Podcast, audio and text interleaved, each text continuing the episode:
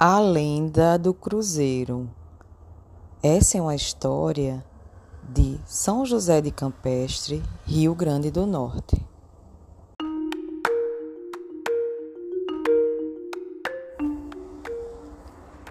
Conta-se os moradores mais antigos da cidade de São José de Campestre, Rio Grande do Norte, que perto do cruzeiro da cidade morava um casal, Maria e José.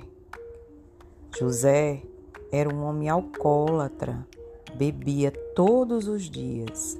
Maria, uma dona de casa, que passava a maior parte do seu tempo cuidando dos afazeres domésticos.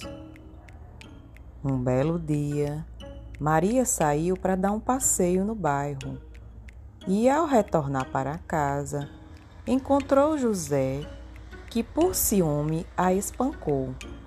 Assustada, ela saiu correndo em direção ao cruzeiro e José a perseguiu. Ao chegar lá, a mulher subiu numa pedra, escorregou e bateu a cabeça.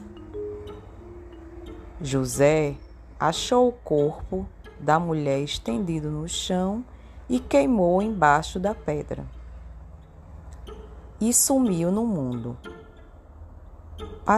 Passou-se os dias, os moradores da cidade começaram a, a sentir a ausência do casal.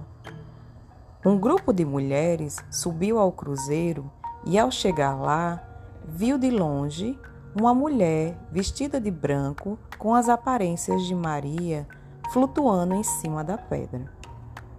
Assustados, os moradores resolveram criar um oratório naquele lugar para acalmar aquela alma.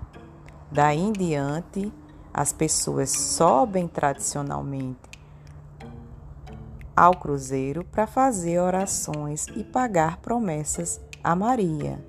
Conta-se que muitos milagres foram atendidos e até hoje, tradicionalmente, as pessoas fazem esse movimento de oração a Maria.